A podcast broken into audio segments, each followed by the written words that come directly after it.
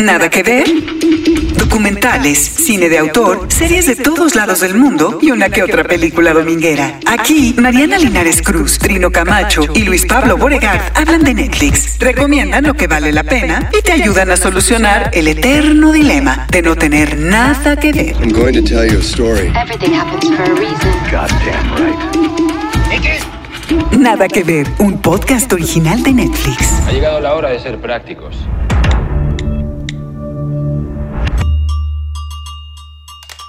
Bienvenidos a un podcast de confianza, a su podcast de confianza sobre Ryan Murphy y la paternidad. Mis compañeros, tenemos muy trabados estos temas. ¿eh? Hoy no vamos a hablar de Ryan Murphy, pero sí vamos a hablar de paternidad. Además, en una serie que eh, ha despertado mucho entusiasmo aquí en Nada que Ver. Como cada semana les habla Luis Pablo, Mariana Trino, ¿cómo están? Hola, estoy contenta. ¿Cómo estás, Trino? Muy bien también, porque a mí este, estoy contento porque a mí me encanta esta serie. Yo sentí como que me zampé este, ocho helados de leche de cereal, que ya habíamos hablado de esa leche de cereal, durante ese, fa- ese famoso helado que nunca vimos. la segunda Nunca temporada. vimos. Nunca vimos. nunca Está muy vimos. difícil de hacer, aunque no crean.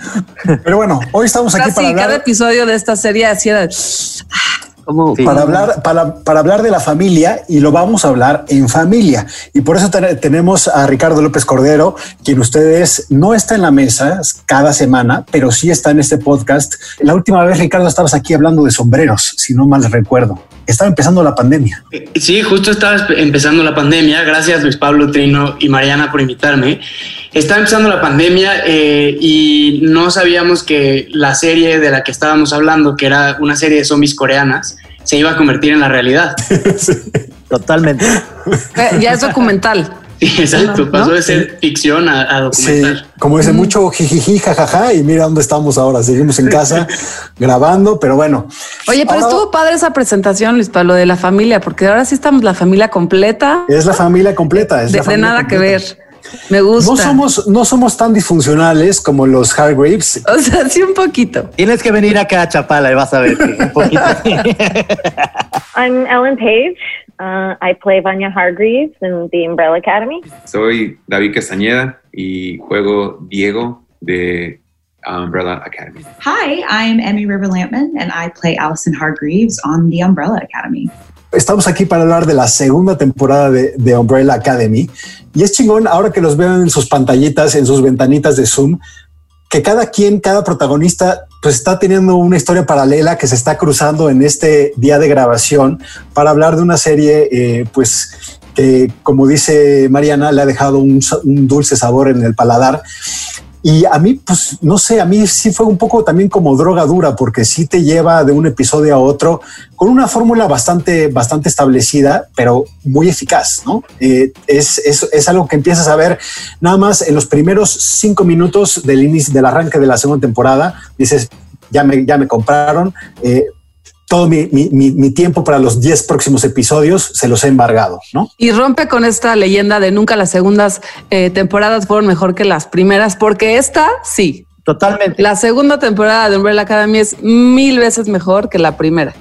Es A mí me pareció. La primera me tomó, ¿no? Como que, como Sí. que era mucha explicación, había como una cosa medio Harry Potter. Tenía miedo de esta segunda, como que se repitiera la magia, así un poquito fantástica. Y, y híjole, no. Aquí hay humor, apunté, suspenso, Sí. ciencia ficción, drama, romance y ¿qué creen? Hasta mariachis. Sí.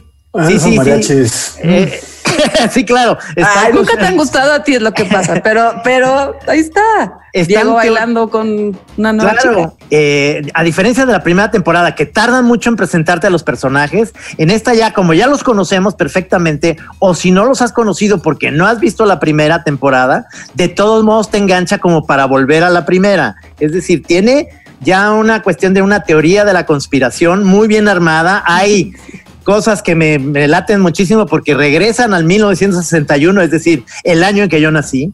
Y pasan cosas que en esta segunda temporada nos llama a la, a la generación que vivimos todo esto, ¿no? Kennedy, este, Vietnam, eh, y otra cosa, no sé si ustedes están de acuerdo conmigo, mi querido Ricardo también. Yo usaba todo el tiempo, tenía como un asesor viendo la serie, Shazam, porque el soundtrack está buenísimo. Nada que ver. The Umbrella Academy llega a su segunda temporada y sigue el mismo esquema, un cómic de Gerard Way y Gabriel Ba, llevado a la pantalla en 10 episodios por Steve Blackman. What was that? The end of the world, November 25th, 1963. And where am I now? Dallas, 10 days earlier. I need to find my family.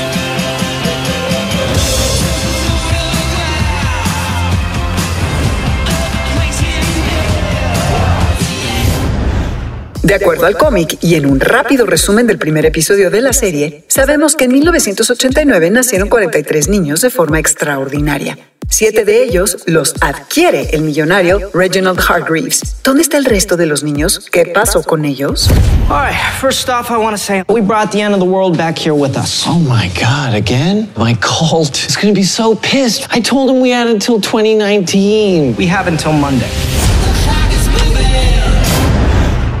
Hay que recordar que The Umbrella Academy nace eh, de la mente de Gerard Way, que es vocalista de My Chemical Romance, que ya tengo algo positivo que decir de ese grupo, que es esta serie. Pero, ah, más interesante, un tipo que des- eh, se, se- se retiró de un exitazo eh, pues para un sector ¿no? de, de los fanáticos y, y- y es igual de exitoso escribiendo cómics. Tiene tres entregas de The Umbrella Academy, pues una novela gráfica, medio cómic. Estaba leyendo en Reddit, en que les gusta muchísimo separar las conversaciones. Hay un hilo para la segunda temporada. Si tú viste eh, The Umbrella Academy en Netflix o si eres lector del cómic, pero no se mezclan. Invitamos a Ricardo porque Ricardo tuvo la suerte de entrevistar a los siete protagonistas, a los siete hermanos que pues ahora, como dice Trino, han viajado al pasado, a, los años 60 para vivir un poco la, época eh, pues de la tensión racial, de la segregación, de la Guerra Fría, de los días previos al asesinato de John F. Kennedy en Dallas, Texas. Pero eh, Ricardo, cuéntame un poco, pues que tuviste este, a este coro, pues ahora sí que de modísima. Tuve al coro eh, justo donde estoy sentado en mi cuadrito de Zoom y descubrí antes que nada que las videollamadas no son democratizadoras para nada. Eh, yo pensaba que todos nos veíamos igual de sin dormir, despeinados, mal vestidos en los, en los Zooms. Y pues cuando uno es estrella de la serie más importante de Netflix, tiene iluminación, tiene micrófonos especiales, tiene unos fondos espectaculares. Y fue una, una especie de, de maratón de entrevistas, porque hablé en la mañana con Justin, que hace a Ben en Los Ángeles, y luego más tarde hablé eh, con Robert Sheehan, que eh, hace a Klaus, él estaba en Londres, luego alguien más estaba en Canadá, en fin, yo desde mi humilde morada de la Ciudad de México hice un viaje intergaláctico casi como el que hacen estos personajes en, en la segunda temporada. Oye, ¿y ¿cómo los, cómo los sentiste en general, Ricardo? ¿Contentos? Este, yo me acuerdo cuando, cuando hicieron un documental, por ejemplo, de la casa de papel, que ya ellos mismos son familia, ¿no? En la casa de papel. Aquí, ¿cómo, cómo lo sientes a ellos que tienen el mismo discurso? Para mí fue muy interesante poder ver un poco de lo que ocurre tras bambalinas, porque básicamente había una sesión de Zoom y o yo entraba y salía o ellos iban entrando y saliendo. Ok. Entonces Ajá. de repente se cruzaban eh, y no sé, Justin le decía a Aidan Gallagher, le decía, ah, me toca hacer algo contigo, ah, no, nada más nos vamos a saludar, compartían tres minutos eh, de chistes, de bromas, había un montón de gente conectada eh, y lo tomaban casi como un show, pero me parece que sí tienen eh, una relación. Y lo que me parece también muy interesante es que hay muchos de los actores son por primera vez reconocidos y famosos, digamos, a gran escala por esta serie. Y también está Ellen Page, que no necesita introducción. Eh, Y hay una especie como de horizontalidad, por usar una palabra que está de moda, en, en la relación entre estos actores y en cómo hablan entre ellos sobre los demás. Nada que ver. The Umbrella Academy. Tom Hopper, actor quien interpreta a Luther. very quickly it was like we'd known each other a long time you know we all sort of clicked very very quickly everyone is so different actually um, in terms of what their passions are the kind of the upbringings they've had and like you say like the cultural differences. Um, so you can see how everyone's very different but that doesn't seem to play into the way we are as as an onset family you know and, and colleagues. It all sort of uh, is quite harmonious in a lot of ways Yo conocí a Ellen Page en persona, eh, tuve la oportunidad de conocerla aquí en Guadalajara porque... Ándale, chulis. Eh, eh, es chiquitita, tiene es petit. John Malkovich y ella estaban ahí porque vinieron a la obra de, de Diego Luna y de Irene Azuela, estas del Canario, y este, y realmente es, es una, es una chava muy, eh, amable y además está como muy open. No sé si, te tocó eso, pero es, eh, le encanta México, le encanta mucho también toda la cultura eh, latina y demás. una chava bastante como accesible para mí se me hizo.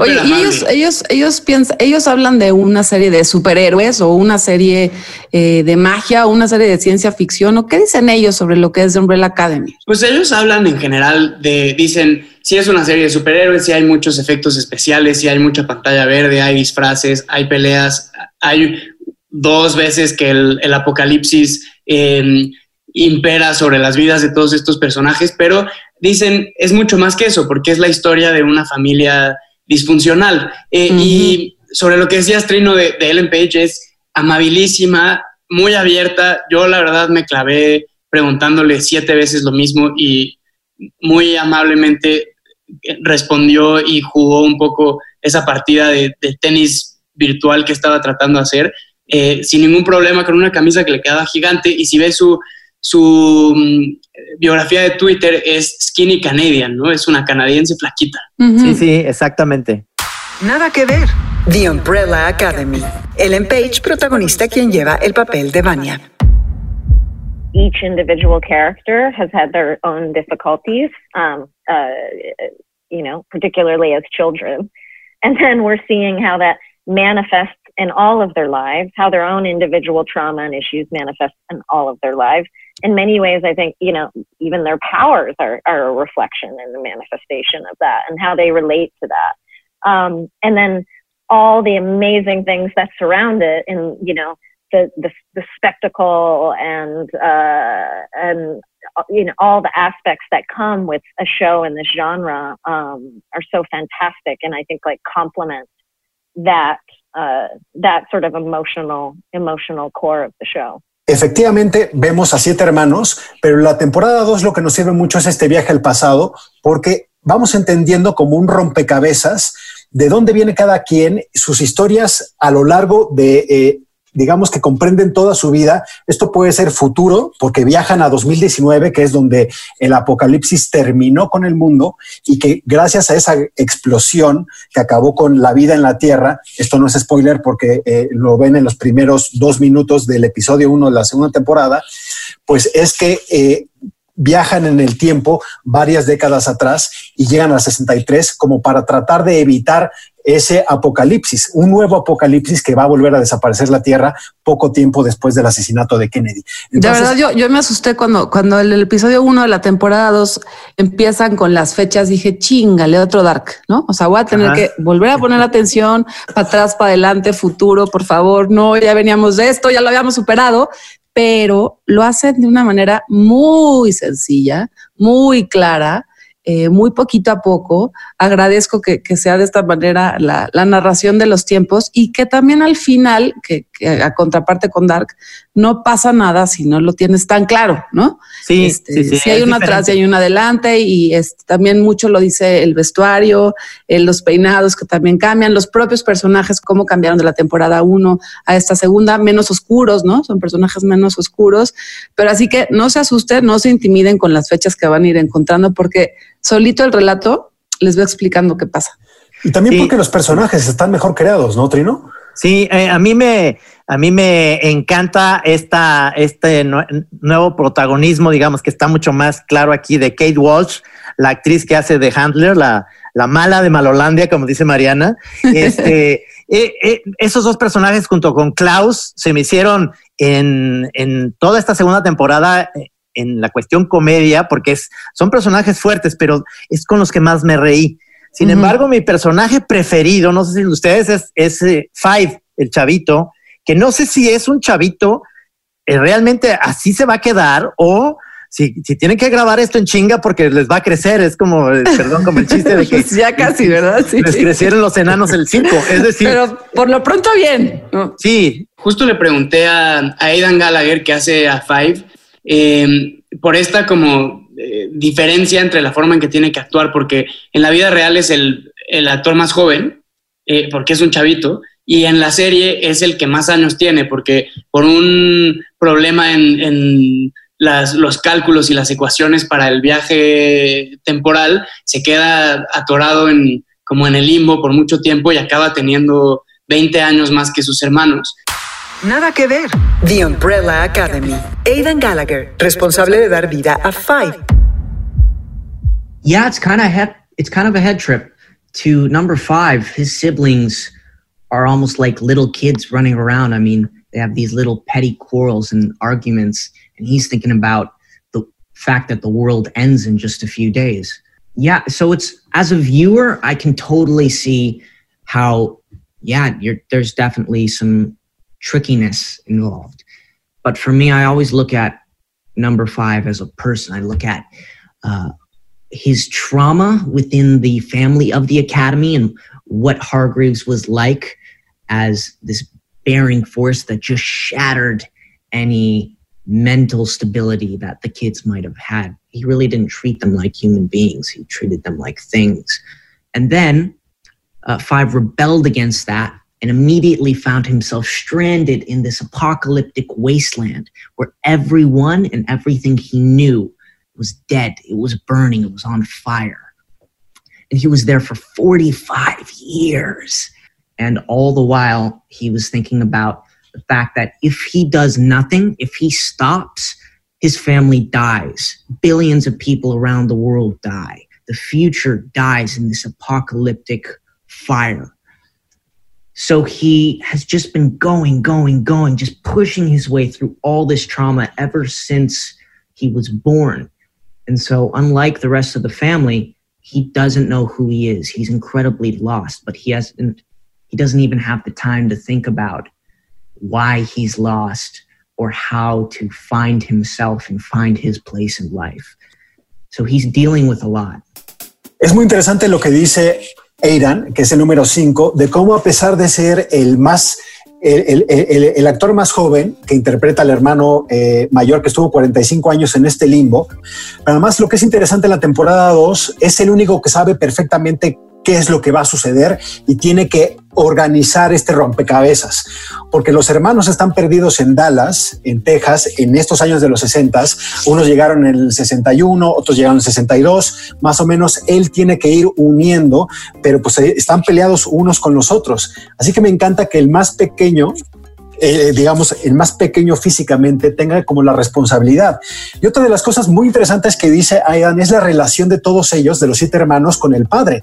Eh, este padre que además me encanta, eh, que es, es, es, es, como Trotsky, ¿no? Eh, en, en, visiones como Trotsky. Sí, sí. Y cómo, cómo realmente fue. He's back to the, ¿no? Es, Del futuro. Pésimo, es un pésimo padre, sí. pero todos ellos tienen como cierta esperanza de ver si eh, a lo largo de la relación o, o, en este viaje que hacen al pasado hay algún dejo de cariño o de amor o, o que, que, les puede explicar cómo llegó a, a, pues, a adoptarlos a todos en 1989 y a hacer esta familia tan disfuncional, es decir, a encontrar claves de su vida y muchos de ellos, pues estos primeros encuentros son decepcionados una y otra vez, ¿no? Es un ojete, perdóname, es un ojete mal pedo, es, es la Joan Crawford de, es Mommy Dearest, pero Papi Dearest es horrendo, cabrón, pero, pero tiene esa parte que, que me encanta, tienes toda la razón, tiene toda esta figura de un Trotsky eh, sesentero, eh, muy, muy bien diseñado, pero,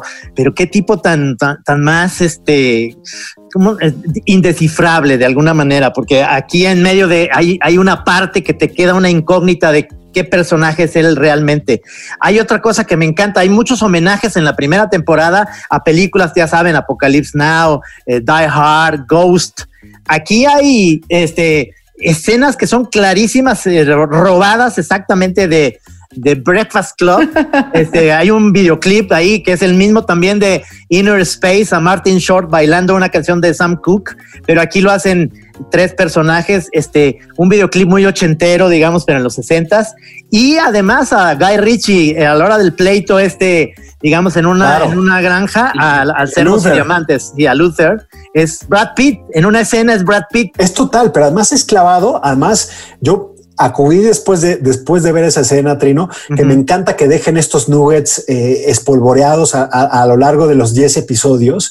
Esa escena de Luther en, en el, en el granero peleando, donde cae horizontalmente y, y en cuanto cae empieza a sonar una canción de Golden Brown, de los Stranglers. Es idéntica, es un robo, pero es la misma. Es un homenaje, Luis Pablo, es un homenaje. Exactamente, es un homenaje. Trino decía que su personaje favorito, tu personaje favorito es el 5. A, mí, a mí me cae mal el 5, la verdad, porque anda por la vida, anda por la vida vestido como si fuera un ñoño. Un es un ñoño, además con las calcetas. Ay, esos zapatos de boliche. Los zapatos de boliche, el, cuadra, no cuadra. el uniforme de, de shortcitos y el saco gris de, de la academia.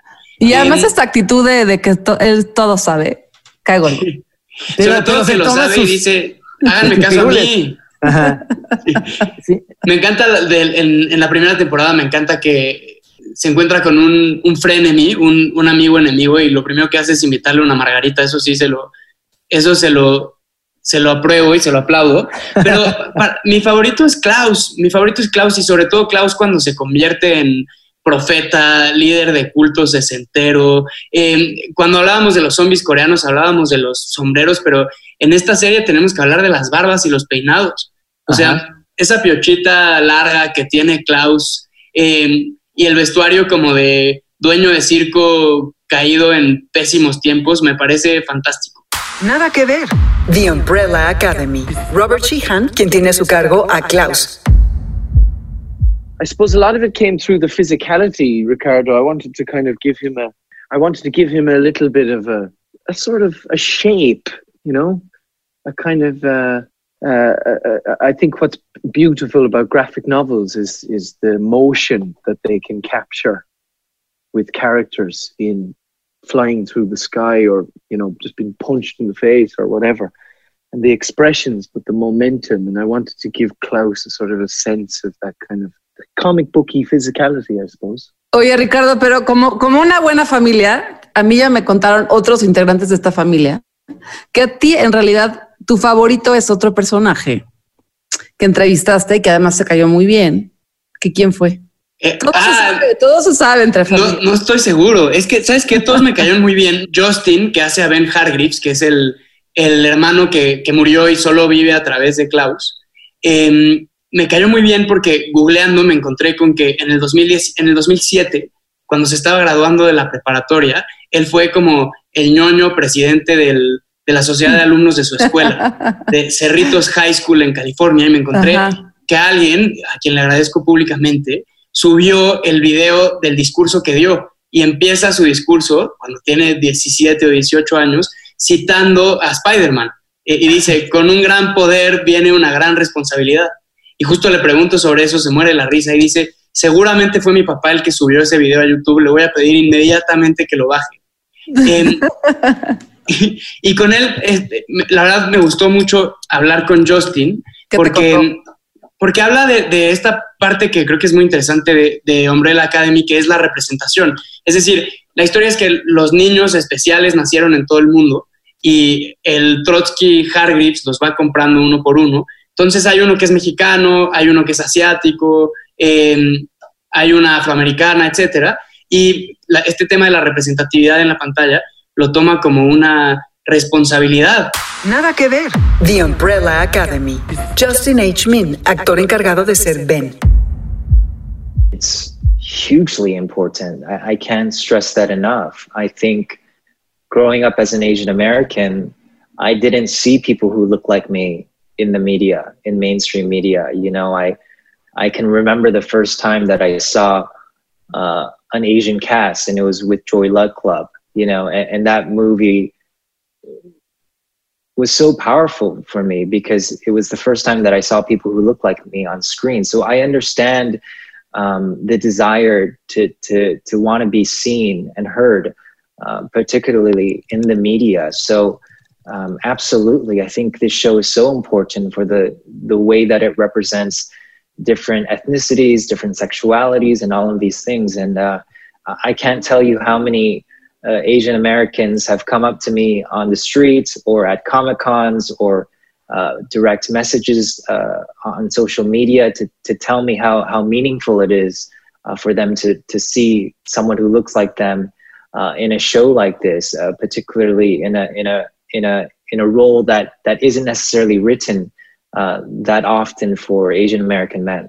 Me gusta lo que dice Justin y que se ve, se ve en la serie, pero se ve con mucha sutileza. En ningún momento, al menos a mí me pasó, estaba yo pensando en la representatividad de eh, los afroamericanos, de los mexicanos, de los asiáticos, de los diferentes eh, posturas o ¿cómo se dice? Prácticas sexuales. ¿o Identidades dice? de las, de las diferentes sexuales. O sea, es verdad que sí está ahí todo el tiempo, pero, pero tampoco importa tanto, ¿no?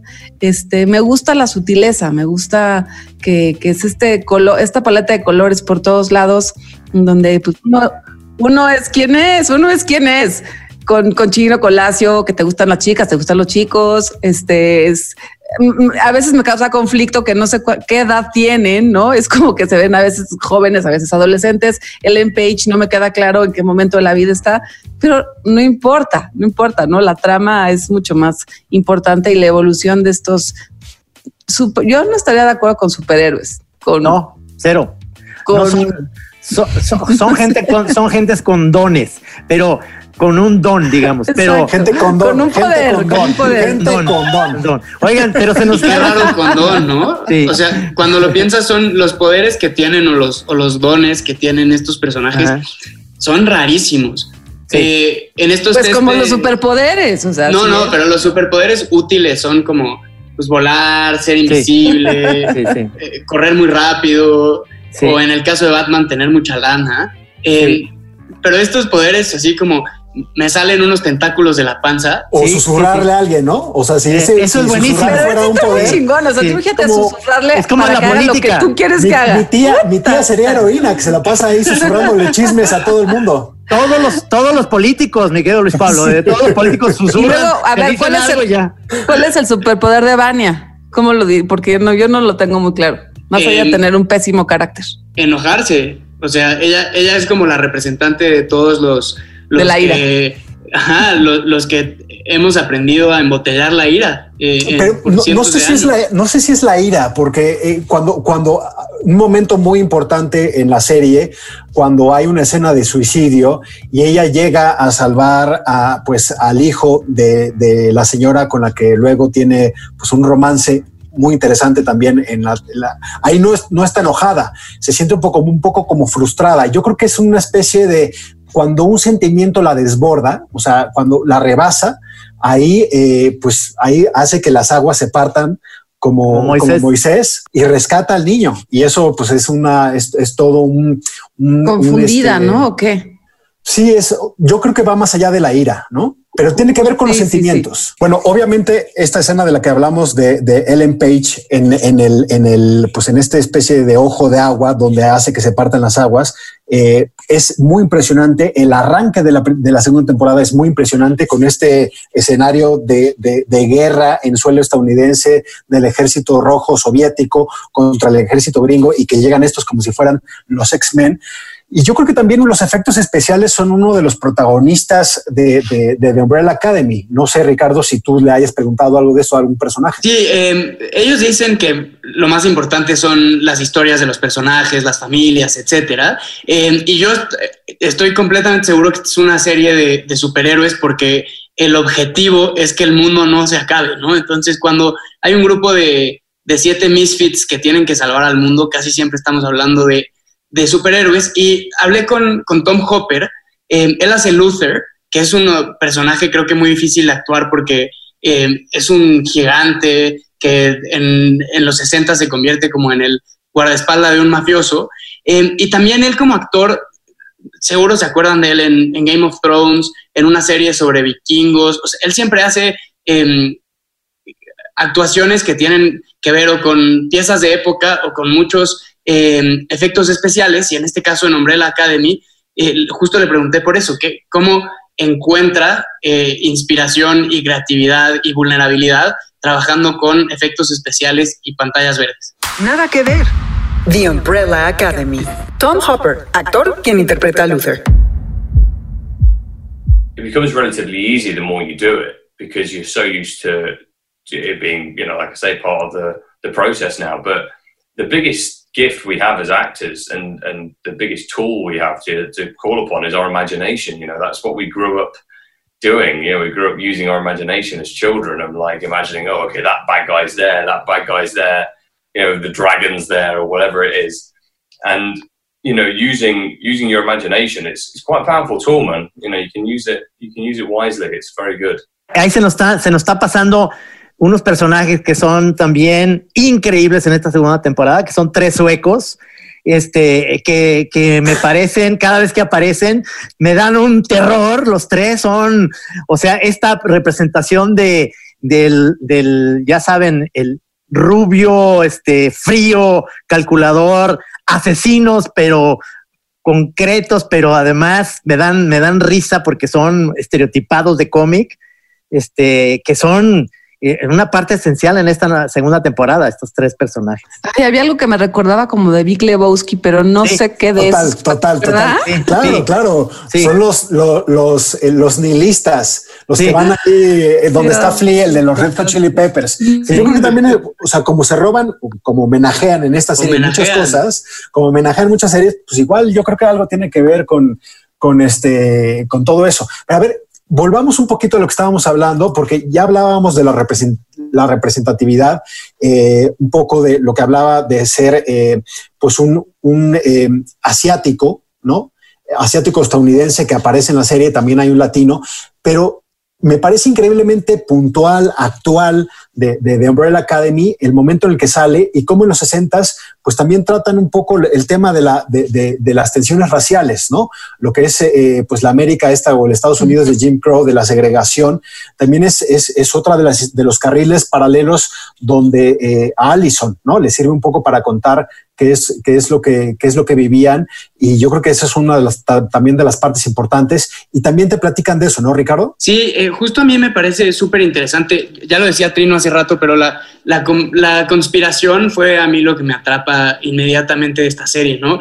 Eh, estoy de acuerdo en que la segunda temporada es infinitamente superior a la primera y tiene que ver con cómo se inserta en este momento de increíble tensión política, racial, histórica en Estados Unidos y lo vive el personaje de, de Amy, que es Allison, cuando se encuentra a sí misma en los 60 y entra a un restaurante y le dicen, aquí solo blancos. Eh, y es muy interesante la forma en la que algunos de los personajes siguen sus vidas. Ella, en su caso, empieza a participar en el movimiento de, de la lucha por los, los derechos civiles. Nada que ver. The Umbrella Academy.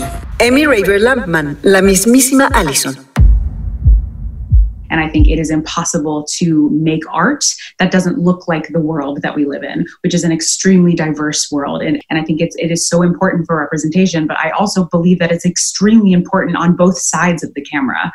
I think, um, you know, just because there is a, a, a black woman that is, is, is, is, you know, a, a lead in a Netflix show, I think that has to translate in every other aspect of that production. There has to be you know black people in positions of power that are producers and executive producers and writers in the writers room and showrunners and costume designers that are and makeup artists and hair and you know and in the hair department that understand how to work with black hair and understand how to work with with you know um, black black skin and and design costumes for black bodies and and write for the black experience and the black voice and giving and giving you know um, amplifying the black experience. And that's not just for black artists. That is for all all people of color and all marginalized people. And i think you know when when it is it is a show about the lgbtq experience it is of the utmost importance that there is representation on the other side of the camera in the writers room pr- eh, on the production side that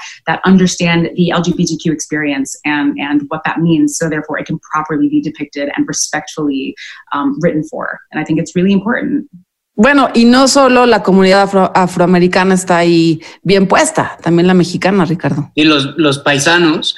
Eh, en esta, como, ¿qué tal los paisanos?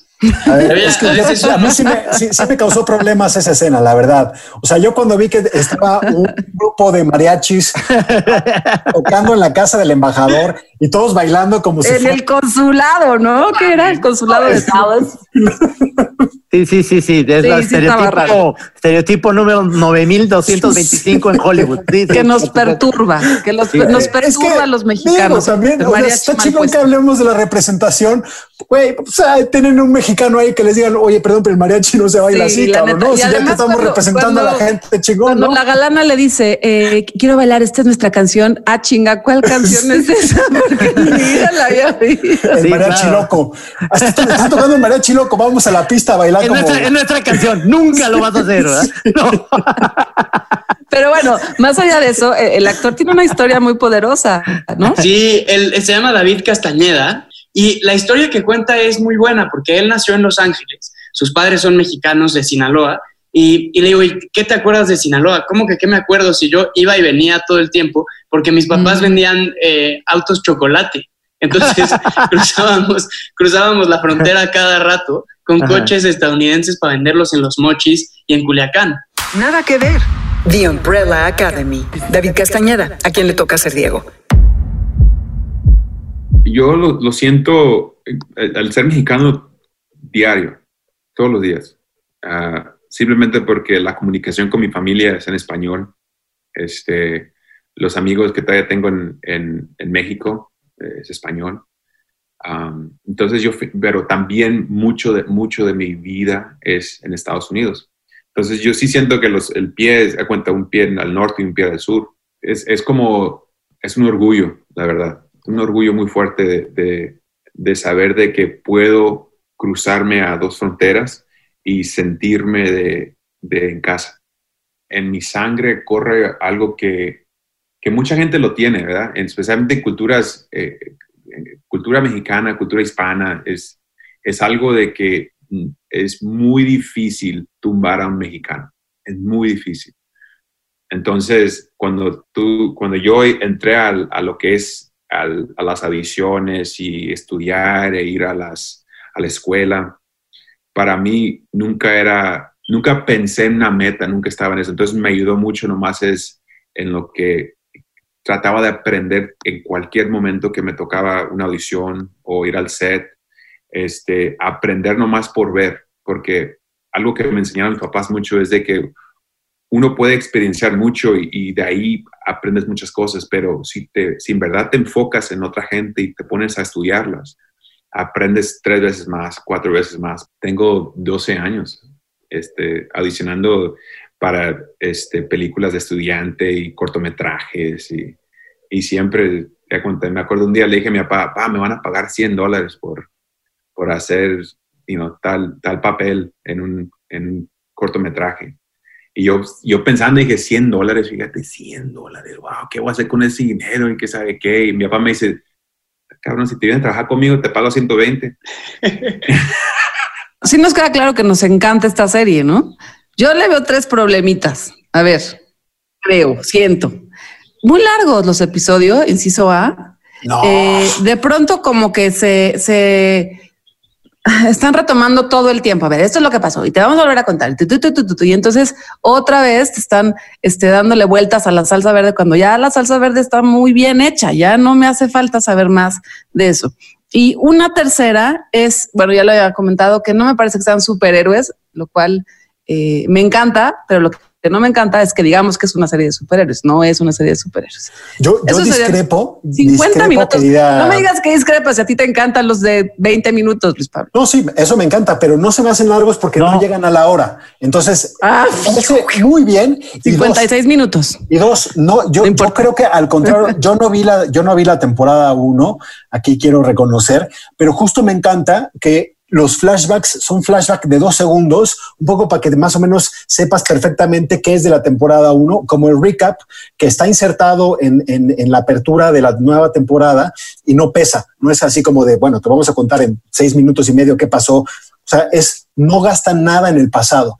Y creo que esos viajes en el tiempo al futuro y al pasado, incluso todavía, eh, dejan unas perlas perfectas. Por ejemplo, la historia de Pogo, ¿no? Pogo, Sí. que muchos de ustedes eh, Sí. sé que eh, lloraron en la temporada 1, que yo no vi, pero sé que ese mono parlante dejó muchos, bueno, no es parlante, ese mono humano dejó Ujú. muchas, muchos queridos, muchas amistades y muchas, eso, muchos eh, también espectadores inconsolables. Y aquí esta es la historia de cómo surge su backstory, de cómo surge Pogo, ¿no? Y de la mamá, y de, la, mamá, de la mamá, exactamente. Es esa, esa parte que son cabos sueltos que nos dejan para la siguiente temporada es en qué momento la mamá, que la vemos humana, es, como ya sabemos en la primera temporada, un robot. es un robot. ¿Qué ¿no? pasó? Sí, ¿En ¿qué pasó ahí? O sea, tanto Pogo, Pogo con ese desarrollo, como la mamá que se me hace también, este, bueno, y que, y, y no, por no decir otra cosa del papá, que es un enigma para mí, porque hay un momento que no voy a decirlo, en el que te das cuenta que es un personaje muy, muy oscuro y muy extraño. Sí, caray, yo creo que es, es una serie, a mí me parece el resumen perfecto, actual y potente de lo que significa el entretenimiento. Me encanta estar pen- pendiente de las referencias culturales a otras cosas, películas, música, eh, el soundtrack, ya lo habíamos hablado. Pero a ver, te quería preguntar, Ricardo, tú que eres millennial eh, de camiseta bien puesta, hay una escena donde está Klaus en la cárcel, donde ve al hermano, a- perdón, donde ve al esposo de Allison y se encuentra con uno de los fanáticos de su culto y le dice, por favor, ilumíname, da- dame algo, dame algo de sabiduría. Y Klaus le dice, don't go chasing waterfalls. ¿Tú sabes de dónde es eso, Ricardo? Ahí no sé si yo soy, no sé si yo soy millennial o no, pero esa es una referencia a TLC. Exactamente, es una canción de TLC. A mí me sacó las carcajadas de que entonces le dijera, obviamente es una parte de la letra de Waterfalls y el, y, y el, y el tipo quedara iluminado, bendecido, en paz con esa gran canción de TLC. Y le dice, that's so Waterfalls". deep, that's so deep, man. Sí, sí. Le sale mejor el humor en esta segunda temporada, sí está No, bueno. te ríes, está muy Sí, sí. agradable, es una, es una gran recomendación. Este, eh, que estoy seguro que si ustedes nos escuchan semanalmente, saben que va calada y garantizada, pero además aquí tenemos a Ricardo que exploró con los, protago- con los verdaderos protagonistas, pues historias muy interesantes del show del momento, ¿no? Nada que ver. The Umbrella Academy. El cómic donde se basa The Umbrella Academy está compuesto por sagas Apocalypse Suite, Dallas y Hotel Oblivion. Pero la idea no acaba allí. Gerard Way trabaja ya en una cuarta entrega. Everything in our new lives is connected to the plot to assassinate the president. That can't be a coincidence. None of us are supposed to be here, right? We know something changes the timeline. Steve Blackman, capitán de la serie para Netflix, ha enfocado la narrativa en la conformación de una familia con integrantes diversos, más que en las conquistas contra monstruos, robots o aliens. Tiene un interés en la representatividad a través de cada personaje. All right, quick rundown. Luther, super strength. Klaus can commune with the dead. Allison can rumor anyone to do anything. Except she never uses it. I heard a rumor. Nada que ver. Un podcast original de Netflix. Thank you, Mexico. This is Tom Hopper, and uh, I hope very much to be down in Mexico uh, very soon with you all. Bueno, ¿y qué esperan para la temporada 3? Ustedes que son fans. Como siempre, respuestas. Del futuro yo siempre espero respuestas que nunca me da, pero respuestas. Hay, hay eh, hilos sueltos que se quedaron ahí interesantes. Yo ya quiero ver eh, la siguiente temporada, el desarrollo un poco más de esta madrastra mamá robot, eh, el papá que es, es una incógnita, el final que es, no voy a decir absolutamente nada, pero es, te dejan otra vez con un cliffhanger interesante eh, de cómo de cómo va a ser la, la tercera temporada. Tengo miedo que el novio o, o no sé qué era de Ellen Page en la primera temporada Ajá. aparezca otra vez. ¿Podría ser? Ya se murió. Pues no sé, pero eso, pero el futuro, el pasado lo revive. Ah, tienes razón, tienes razón. Podría ser, ya sé que ya se murió, pero lo podrían revivir. Estaba lleno, lleno de cuchillos, eso ¿no? me da miedo. lados. Sí, sí, sí, sí, sí, como Chema, mi hijo, la está viendo conmigo y me decía, ese ya no revive, papá. Mira, tiene ya más de, ya conté, tiene más de 15 cuchillos. Sí, tienes razón. Si fueran 7, sí, pero 15, sí están cabrón. Pues yo nada más les digo que la parte 3 del cómic de The Umbrella Academy, esta obra de Gerard Way y de Gabriel Ba, se llama Hotel Olvido. Y así que hay todavía mucho, mucho, mucho que ver eh, y ya estaremos pues seguramente aquí en Nada que ver hablando de esa nueva entrega, pero aquí nos adelantamos, vamos a disfrutar el presente con esta, Sí. esta temporada 2 que está recién salida del horno y que, y que yo creo que ya está eh, siendo consumida ávidamente por muchísimos, muchísimos espectadores. Hasta aquí llegamos en este episodio de Nada que ver, Eh, pues nos escuchamos la próxima semana y pues, Ricardo, qué placer que hayas este, estado de vuelta aquí en la mesa en familia funcional. Yo soy como, como el primo que, que luego se toma demasiados tequilas en las fiestas familiares y solo me, solo me pueden ver una vez al año. Creo que es más que suficiente. Ahora, Así ahora, que un- una disculpa, una disculpa hacia atrás y una disculpa hacia el futuro. Pero siempre gusta- hablamos de ti. Sí, a mí me mesa. gustaría la próxima vez que nada más vengas peinado. Ya con eso ya la vamos a hacer. Chingón. Haré lo ¿Qué me mejor que pueda? Trino. Nos escuchamos la próxima entrega donde le vamos a dedicar a películas de acción solamente. Así que va a estar bastante movido. Hasta la próxima. Tan, tarán, tan, tan, como de mariachi.